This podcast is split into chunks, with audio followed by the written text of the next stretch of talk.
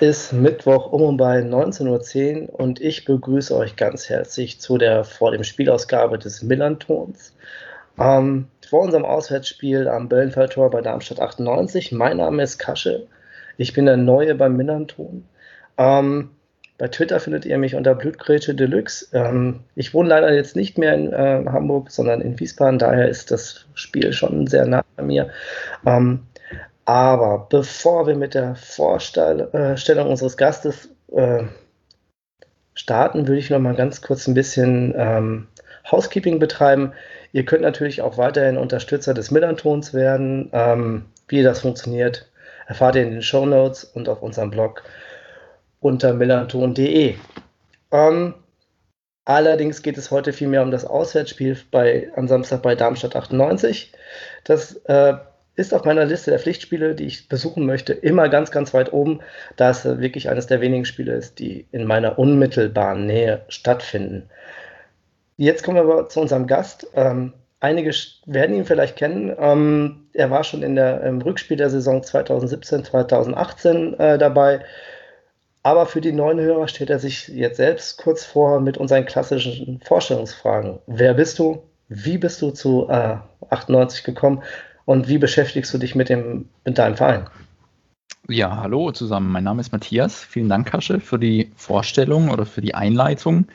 Also, wie gesagt, Matthias, ich bin zu den Linien gekommen im Jahr 2000 und zwar über das Studium. Also, ich bin nicht gebürtig aus Darmstadt, bin aber nach Darmstadt zum Studieren gegangen und dann gab es damals ein ziemlich verwegenes Angebot eines äh, Sponsors zusammen mit den Lilien. Da war die Abmachung, die Zuschauer dürfen kostenlos ins Stadion und nach dem Spiel sollen sie ihren Obolus entrichten, je nachdem, wie viel sie bereit sind zu zahlen. Und das Spiel geht ziemlich in die Hose gegen Augsburg seinerzeit, dritte Liga.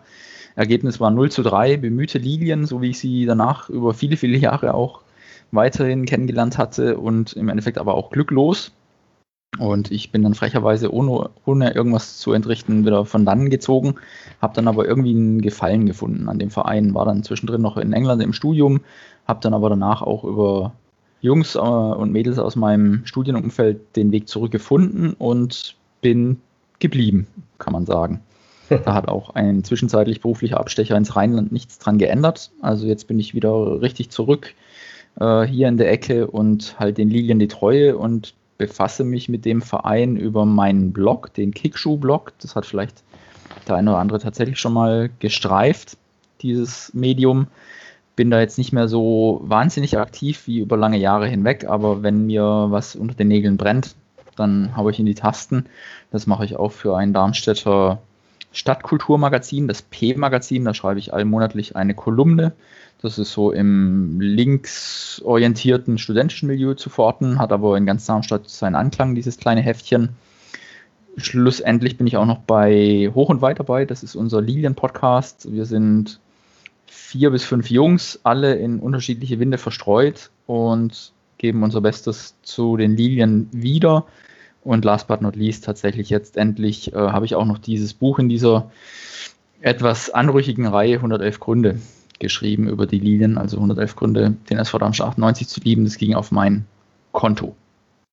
Und damit will ich es auch bewenden lassen. Vielen Dank. Herzlich willkommen, Matthias. Äh, schön, dass du dabei bist. Und auch schön, dass du äh, bei meiner Premierensendung dabei bist. Mhm. Bevor wir jetzt zum Spiel am Samstag kommen, lass uns doch mal ganz kurz zurückblicken, letzte Saison. Ähm, ihr hattet ja einige Bewegungen im Personal und auch etwas Unruhe so leichte Unruhe im Verein. Ähm, Gibt es ja immer irgendwie, aber äh, der Wechsel von Gramozis zu Anfang kam da irgendwie überraschend, von, also von außenstehender Seite. Ja, das kann man wirklich so sagen, wenn schließlich der Verein seinerzeit, als das Ganze dann bekannt gegeben wurde, dabei war, sich immer mehr zu fangen. Die Mannschaften der Trainer verstanden sich immer besser, haben sich dann auch in die meine ich, obere Tabellenhälfte hochgearbeitet, nachdem sie im Oktober mal auf Rang 17 rangierten. Und das hat so eine kleine Vorgeschichte. Also Gramozis war jetzt nie Everybody's Darling, was aber, glaube ich, auch so eine ein bisschen eine irrationale Debatte war. Also jeder kennt noch Dirk Schuster, ja, der hatte hier große Verdienste mhm. sich erworben, kam dann zurück, hat die Lilien ähm, in der Klasse gehalten, reichlich äh, glücklich, aber mit äh, ehrlichem Fußball, wenn man so will. Aber irgendwie konnte er die Mannschaft nicht weiterentwickeln. Und dann ähm, gab es noch äh, ja, irgendwie eine Halbserie und dann kam aber tatsächlich Gramozis und viele oder einige Fans, viele will ich nicht sagen, aber einige Fans, und das sind ja oft mal auch gerne die Lauten, die haben sich dann so ein bisschen echauffiert, wie es denn sein kann, dass man ähm, Trainer holt, weil Gramozis war seinerzeit im Juniorenbereich oder so rangeschnuppert mhm. an den aktiven Bereich bei Bochum. Mhm. Und es ist ja mittlerweile nicht mehr außergewöhnlich, einen Trainer aus so einer Beschäftigung heraus äh, in Profifußball zu holen, aber einige fanden das äh, verdächtig und so war da immer so eine gewisse Skepsis bei der Personalie. Er hat sie dann in seiner Rückrunde, die er übernommen hat, vor mittlerweile dann zwei Spielzeiten, recht souverän in der Klasse gehalten und dann ging es letzte Saison eben nicht so gut aus den Startlöchern raus. So ein bisschen der Wendepunkt war der Sieg bei euch im, im Oktober. Ja. Aber so richtig durchgestartet Leider. dann erst, ja, ich weiß, so richtig durchgestartet dann erst in der Rückrunde und einfach nach der Corona-Phase und äh, oder nach dem Lockdown. Und dann ging es ja hoch bis auf Platz 4 und äh, also er hat die Mannschaft schon geformt und weitergebracht. Äh, deshalb war diese Ankündigung, dass man auf keinen grünen Zweig kam, sprich, dass man ihm nur ein Jahr Verlängerung anbot, er aber zwei Jahre Verlängerung wollte, was ich sehr gut nachvollziehen kann, mhm. ähm, doch was Gesprächsthema hervorbrachte. Also ihm nur ein Jahr anzubieten, zeigte auch, dass man nicht jetzt vielleicht restlos überzeugt war von seiner Personalie. Und wir haben den Sportdirektor Carsten Wehlmann, der auch eine Vergangenheit bei Holstein Kiel hatte. Und mhm. ich glaube, dass ähm, Markus Anfang einfach auch bei ihm im Terminkalender stand, oder nicht im Terminkalender, sondern im Notizbuch.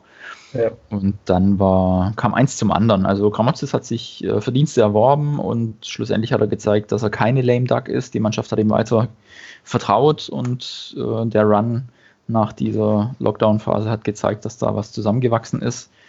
Und mhm. jetzt ist es eben auseinandergegangen. Ich bei uns im Podcast sage immer, na, man muss auch mal Verträge erfüllen und dann gehen, ohne dass man gleich rausgeschmissen wird. Das ist ja auch was, was nicht mehr so selbstverständlich ist. Und insofern war es einfach eine saubere Trennung. Und jetzt sind wir gespannt, was unter Anfang passiert. Okay. Ähm, wenn wir nochmal ähm, die letzte Saison jetzt oder so die, die Pause zwischen den beiden Saisons ähm, anschauen, ähm, kannst du uns nochmal kurz was über eure Abgänge und Neuzugänge sagen? Hm, kann ich. Also, was äh, jedem irgendwie im Begriff sein wird, ist Marcel Heller. Der ist. Äh, der ewige Heller. Der ewige Heller, ja. Es gibt auch so einen Punkrock-Song, Heller ist schneller. Ist nur eine Minute lang, aber auf den Punkt. Und unter anderem äh, von Dekubitus. Und Dekubitus ist ja bei euch beim Vereinslieder-Contest unser ja. Vertreter, der auch souverän durch die Zweitliga-Abstimmung marschiert ist mit äh, Allele Bleu. Da hoffe ich mal drauf, dass da weiterhin Sympathiepunkte vorhanden sind. Sollte ganz nach dem Geschmack ähm, des typischen St. Pauli-Fans sein. Also rotzig und äh, damals 1999 entstanden, als die Lilien ziemlich schlecht dastanden. Aber nichtsdestotrotz äh, heller, darauf waren wir zuerst eingangs eingegangen. Der ist jetzt weg, ist bei Paderborn mittlerweile untergekommen und er hat sich Verdienste erworben, aber ich glaube, seine Zeit war auch einfach vorbei. Also er hat technische Schwächen, die ich ihm immer wieder nicht nur nachgesagt habe, sondern die einfach offensichtlich sind und da kann er so schnell sein, wie er will. Er müsste da ähm, manchmal doch ein bisschen mehr Konstanz oder Effektivität reinbringen in seine Leistung. Und wer uns ähm, von den Leistungen her sicherlich wehtut, ist Dario Dumic, der auf Leihbasis geholt worden war, hatte zwischendurch in Dresden gespielt, war aber von Utrecht und der war eine Bank. Also er hat wirklich, äh, ich glaube, eine Pause hatte er, weil er gelb gesperrt war. Ansonsten war er durchweg am Start und war die Bank in der Innenverteidigung. Und das sind so die namhaftesten. Yannick Stark ist auch noch eine, eine Lilie, also ein in Darmstadt geborener Spieler, was ja auch nicht so selbstverständlich ist. Mhm. Den hat es nach Dresden jetzt gezogen, aber dessen Vertrag wurde ähnlich wie bei Heller auch nicht verlängert. Und gekommen sind junge Spieler. Also wir haben äh, Adrian Stanilevic von Leverkusen, der da aber so zwischen U19 und Profikader sozusagen hing, ohne wirklich oben richtig angekommen zu sein. Aber Anfang war das ein Jugendtrainer und ich glaube, er hat sich da einfach erinnert, da gibt es einen, den können wir als Backup nutzen, vielleicht auch ein bisschen an Profifußball heranführen. Also der ist derzeit noch kein Faktor, kann auf der 6 spielen, ist aber wahrscheinlich eher ein Backup für eine Außenverteidigerposition. Wir noch Aaron Seidel geholt aus äh, Mainz, der auch eine gewisse Zweitligahistorie mittlerweile hat, aber zuletzt doch stark von Verletzungen gebeutelt war und glaube ich jetzt auch hier erst wieder so ein bisschen ranschnuppern muss. Hatte prompt hier auch äh, Verletzungen zu erleiden in einem Testspiel. Also hat auch noch keine Spuren hinterlassen, aber vielleicht ähm, auch äh, zukünftig. Wer da hingegen schon richtig angekommen ist, ist Lars Lukas May. Den haben wir aus dem Bayern 2 Talentepool ja. leihweise für jetzt eine Saison geholt. Der hat sich sofort in der Innenverteidigung präsentiert und auch sehr gut präsentiert. Ich denke, den kann man gerne im Blick behalten. Und schlussendlich außer denen, die aus dem Nachwuchs jetzt äh, sich ein bisschen hier festgebissen haben, aber wahrscheinlich keine große Rolle spielen, dann ist niemand weiteres gekommen. Also man hatte den Kader ein bisschen abgespeckt, auch mhm. eben bedingt durch die Nikol Nikolai Rapp habt ihr aber äh, auch noch genommen, ne? Da der hast du recht. Also, der kam von Union, ne? Genau, also den hatten wir in der letzten Saison in der Rückrunde schon ausgeliehen. Ja. Und der ist jetzt nochmals geliehen. Das hat Markus Anfang so auch jetzt in den letzten Wochen ein bisschen kritisiert, dass man mit ihm und mit Mai eben zwei Innenverteidiger hat, die nur geliehen sind. Das heißt, die nächstes Jahr höchstwahrscheinlich nicht am Böllenfalltor spielen und ja. die Leistungsträger wie Kempe oder Kapitän Holland oder auch Innenverteidiger ähm, Emanuel Höhn, die sind alle lediglich um ein Jahr verlängert worden. Also man hat sicherlich äh, ordentliche Baustellen über den Verlauf der Saison hinweg mit Hinblick auf die nächste Saison hier nachzujustieren, ja. was mit der Corona-Geschichte, die einfach uns fehlende Einnahmen beschert, nicht so ganz einfach ist. Mhm. Aber mit Leihspielern, da, kann, da können wir ja auch ein äh, leidiges Lied von singen. Ähm, ich erinnere nur an die Zeiten von Helmut Schulte bei uns. Da, mhm, mhm. naja. Ähm, bin ich froh, dass unsere Spieler bis auf, ich glaube, ein, äh, bis auf einen Spieler, bis auf Salazar, genau, sind fest verpflichtet. Das, darüber bin ich relativ froh. Ja, das Frankfurt. Aber, ne? ist es, glaube ich. Der ist vom, vom Eintracht Frankfurt, mhm. ja. Und der hat am Montag ein Bombenspiel gemacht. Also ehrlich, ähm, was, wie der sich die Bälle an, wie der die Bälle an sich gerissen hat und äh, das Spiel dominiert hat. War schon Wahnsinn. Also da, da habt ihr ja gerade parallel äh, aufgezeichnet. Konntet mhm, ihr genau. nicht sehen. das heißt One to Watch für, für Samstag. Mega, mega Spieler. Ähm, aber lass uns. Unter anderem ja auch Knoll auf die Bank, äh, wenn ich das richtig gesehen habe, äh, zusammen mit Becker verwiesen. Ja. Ich glaube, Knoll hat bei euch noch nicht das gezeigt, was er damals in Regensburg gezeigt hat, aber den finde ich auch immer ja. wieder. Ja, Knoll hat in Regensburg drauf. aber äh, auch meistens auf der Innenverteidigerposition gespielt. Ja, und ähm, ich glaube, das äh, sieht man auch wieder, wenn, man, wenn wir ihn ins Spiel bringen. Das hat, wir haben ihn ja äh, nachher äh, in der zweiten Halbzeit gebracht, wo er dann auch viel tiefer stand, um, um für Stabilität zu sorgen. Und da ist er auch echt gut aufgehoben. Aber ähm, es geht ja mal so, welches System ähm, willst du spielen? Wie willst du, wie willst du die Spieler einsetzen. Und ich glaube, da äh, erstens bin ich nicht dieser der super Taktik-Fan äh, oder Freak, so wie, wie Tim, mhm. der kann das natürlich als Bombe erklären. Ähm, mhm. und ich bin auch immer wieder, ich verneige mich da auch immer zutiefst. Aber ähm, ich, ich Knoll ist halt ein Mentalitätsspieler. So. Definitiv. Wenn man ihn jetzt mal so, wenn man ihn so beschreiben will. Äh, bei Sky Mat, äh, Matuschka, der die ganze Zeit nur von seinem Buddy äh, Knoll äh, sprach, der eine super linke Kleber hat, Kleber mhm. hat und so. Ähm, ich mag äh, Knoll auch furchtbar gerne, allerdings ähm, ja, ist er halt, äh, kommt er halt nicht an, an so Spiel, äh, spielstarken Spieler wie Finn Becker oder ähm, ähm, Salazar an diesem Moment, in dem Moment vorbei. Also mhm. die, das ist aber auch in der Ausrichtung ganz anders zu sehen. Also wenn wir wenn wir so viel Power nach vorne entwickeln wollen, da kommt er einfach nicht mit rein. Also das, was wir am Montag gesehen haben, und da empfehle ich jedem, äh, nochmal den, den Bericht von, äh, von Tim zu lesen. Vor allem in der ersten Halbzeit, äh, was, wir da, äh, was wir da gemacht haben, war schon mega. Also es war echt super Fußball. Auch wenn wir kurzzeitig zurückgelegen haben. Ähm, das ist halt riskant, was wir da machen, aber wir haben schon ganz schön nach vorne gedrückt. Also alle Statistiken, wenn ich sehe, 20 zu 10 Torschüsse, ähm, das, wir, haben die, wir haben, sind mehr gelaufen, wir haben mehr Zweikämpfe gewonnen, wir waren mehr im Ballbesitz, wir, das ganze Spiel betrachtet, waren wir einfach echt die dominierende Mannschaft und ich glaube, das ähm, war schon flacht in der zweiten Halbzeit ein bisschen ab, weil wir umstellen mussten, weil auch ähm, Nürnberg umgestellt hat. Aber ich glaube, das war schon ein Bombenspiel von uns. Also es kann häufiger gerne so vogelwild vorne zugehen. Ähm, und mit Giré und äh, äh, vorne, das ist echt schon. Das ist dieser Wandspieler und dann dahinter so ein feiner Fußballer wie Giré. Das also da werdet ihr, wisst am Samstag Freude haben. Ja, ja, ich erkenne Parallelen äh, zu den Lilien, die ja auch mittlerweile einen ganz ja. anderen Fußball spielen, als wahrscheinlich viele noch vor Augen haben. Ja, ihr spielt schnell, schnell vertikal umschalten, ne? Das ist. Äh ja, auch ich habe jetzt, äh, gestern haben die Lilien einen Fakt geteilt, dass die Lilien stand jetzt, die Saison ist noch jung, ich weiß, aber stand jetzt die Mannschaft mit dem meisten Ballbesitz in der zweiten Liga sind und das gab es ja unter Dirk Schuster ähm, überhaupt nicht. Ja, da war man eher so allen voran natürlich in der ersten Liga bei Ballbesitzverhältnissen von irgendwas in den 30 Prozent. Und mhm. jetzt äh, über 63, glaube ich. Da hat sich was ja. getan und da bin ich auch sehr froh, dass sich da was entwickelt. Und ich hoffe, es ist von Erfolg gekrönt und äh, daran wird festgehalten. Ja. Da sind wir jetzt schon direkt in die aktuelle Saison und die Saison gesprungen. Ähm, ihr seid ja eigentlich ganz solide gestartet ne, mit vier Punkten aus äh, 5 zu 5 Toren. Mhm. Platz, Platz 11, allerdings ein bisschen verfälscht jetzt wegen des äh, abgesagten Osnabrück-Spiels. Genau. Ähm, so, wo meinst du, habt ihr noch Potenzial, was ihr eigentlich noch ausbauen müsst? Weil du sagtest ja gerade, äh, offensiv seid ihr ja schon sehr gut aufgestellt und äh, auch ballbesitzmäßig ähm, sieht es bei euch sehr gut aus. Ihr drückt ja auch immer ein bisschen mehr aufs Tor, äh, mhm. versucht immer zu attackieren. Ähm, ist das so ein bisschen wie bei uns, dass wir äh, permanentes Tore schießen ermöglichen Gegner? Oder? Also bei uns im, im Podcast, da gibt es äh, ein Mitglied, den Mike, der da immer wieder äh, hadert, wie leichtsinnig wir doch hinten Tore kriegen oder wie leicht wir Tore kriegen.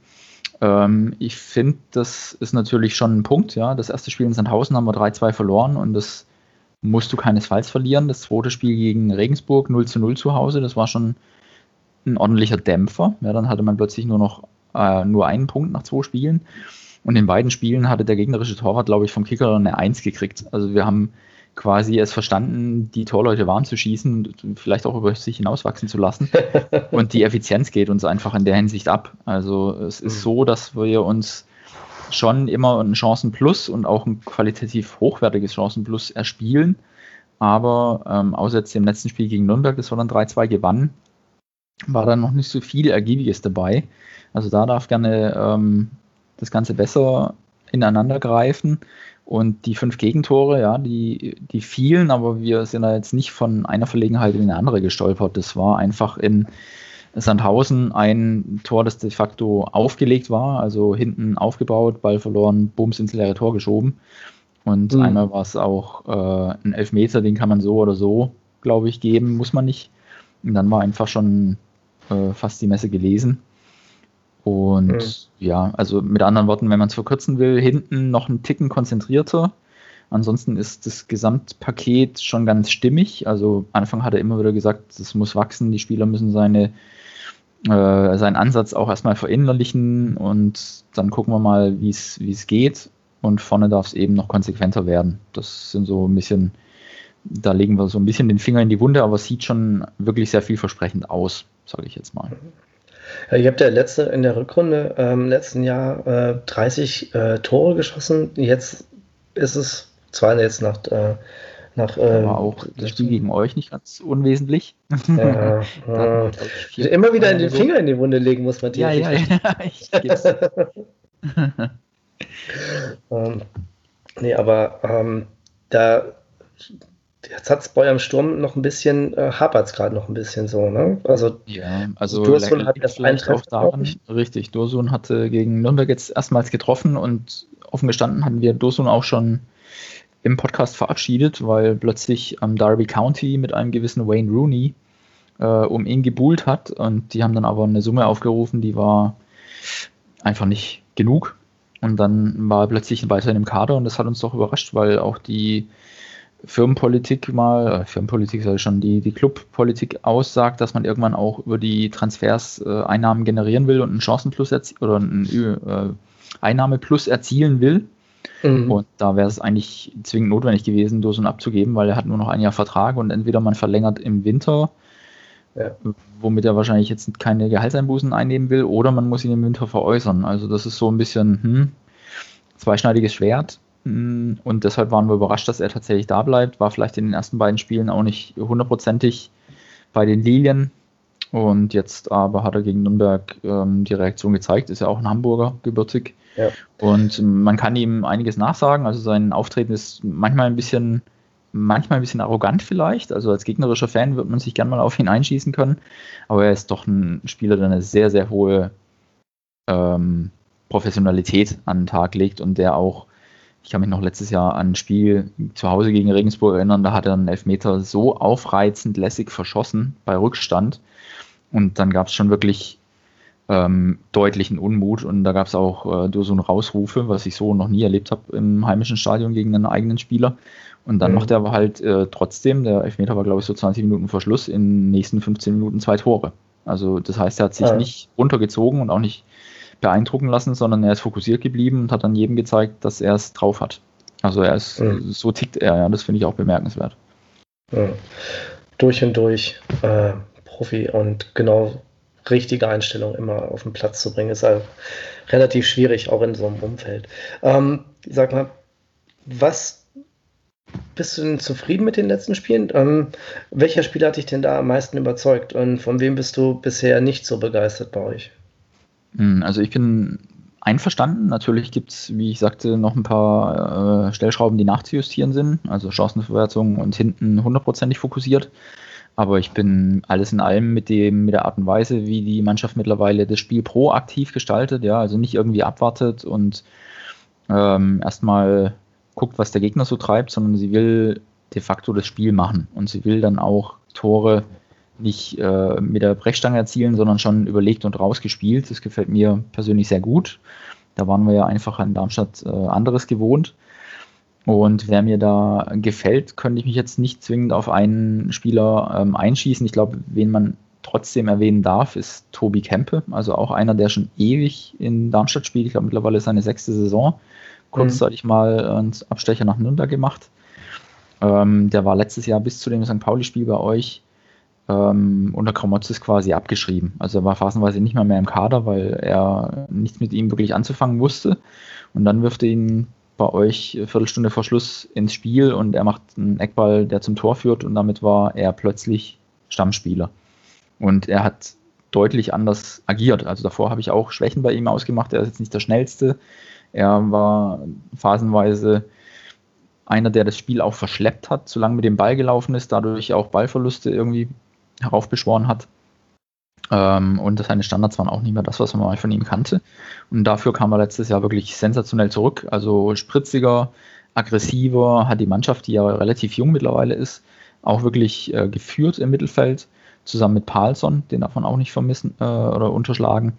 Und da knüpft er jetzt diese Saison wieder dran an. Also er ist wirklich äh, mittlerweile im Zentrum im Mittelfeld mit Marvin Melem zusammen so. Äh, wir spielen jetzt eher ein 4-1-4-1 Palsson alleinige mhm. 6. Davor hatten wir jahrelang eine Doppel-6.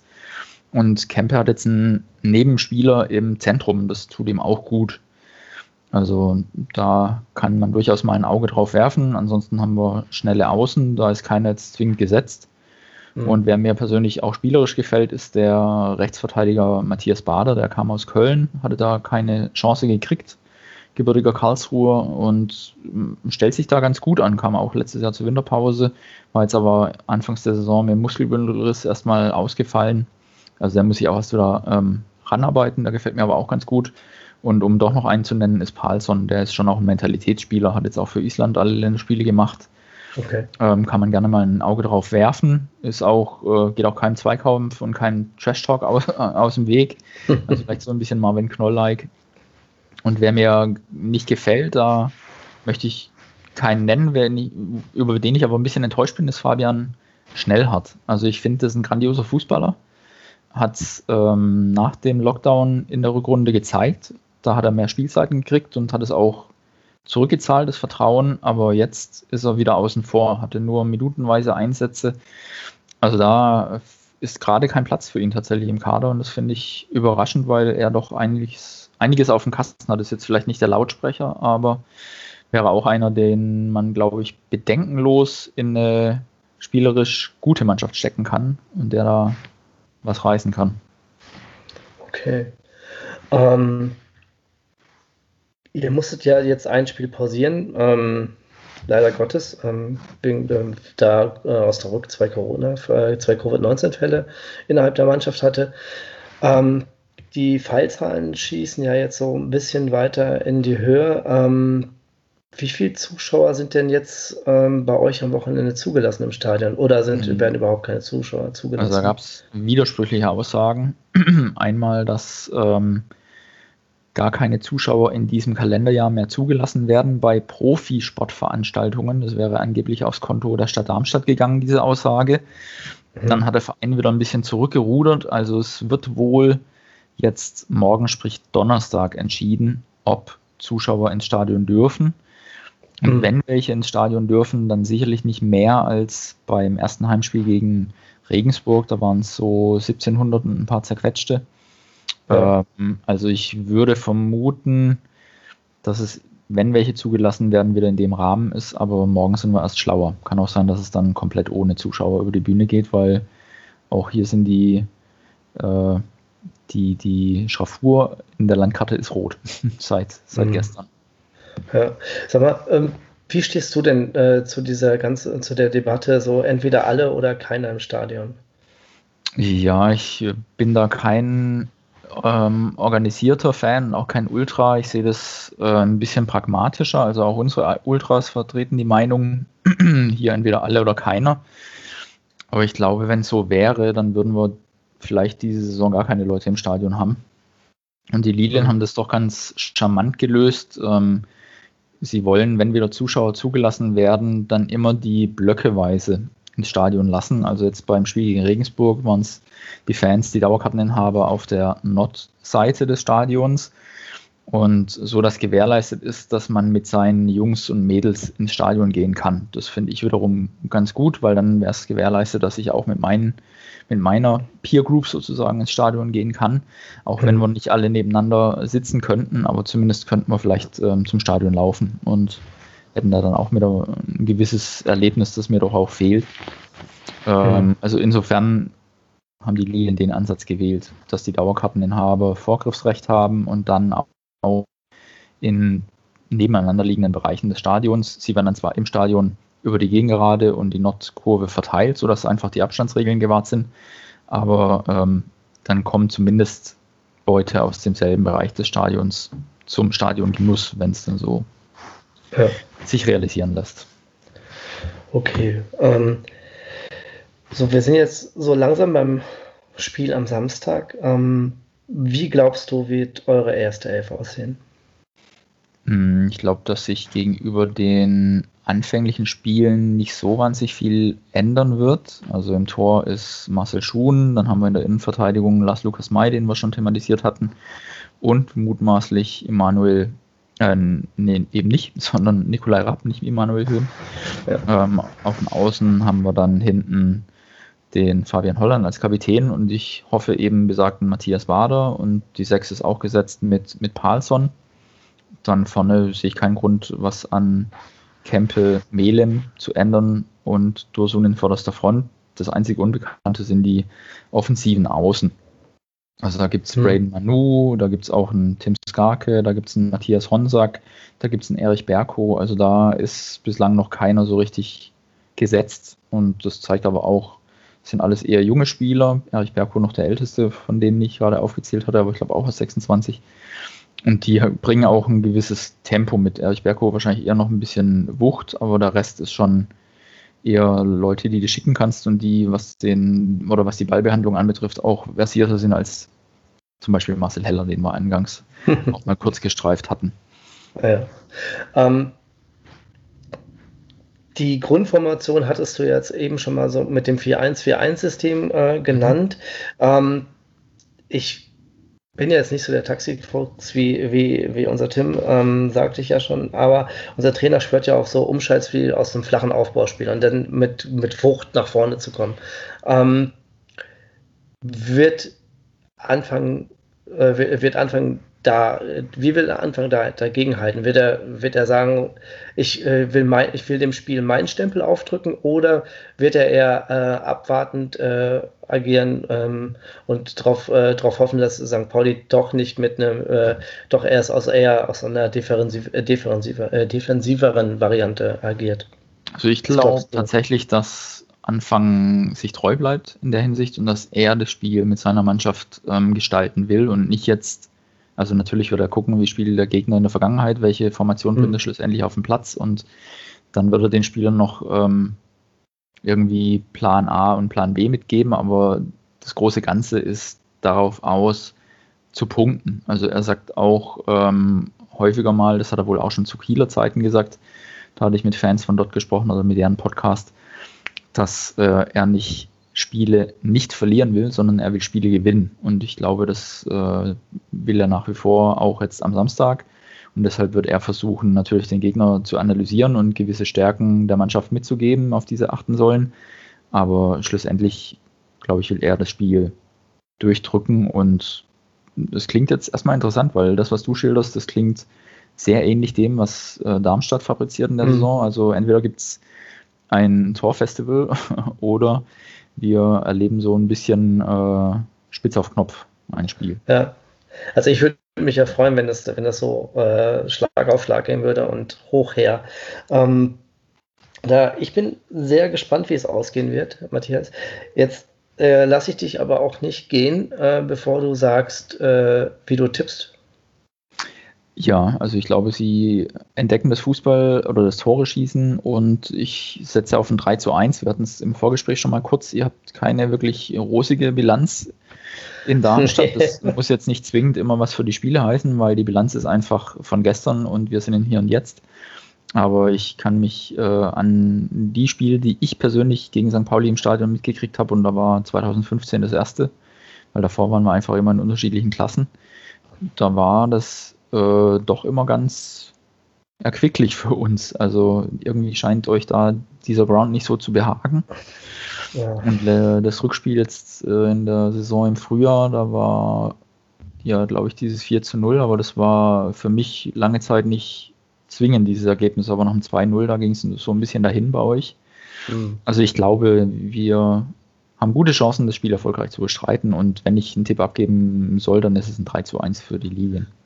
Ja, das, äh, jetzt kommen wir kurz zu meinem Sachverstand, ja. Ich weiß, dass ich jedes Mal, als ich in, in Darmstadt war, verloren habe.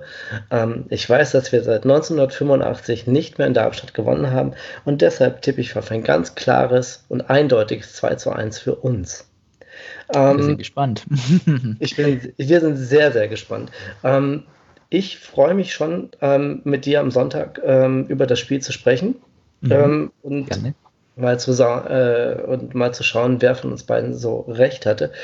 Liebe Hörer, ihr dürft natürlich auch tippen. Schreibt es in unsere Kommentare und äh, lasst mal hören, wie ihr denkt, dass das Spiel ausgeht. Matthias, ich danke dir ganz herzlich äh, für die ja.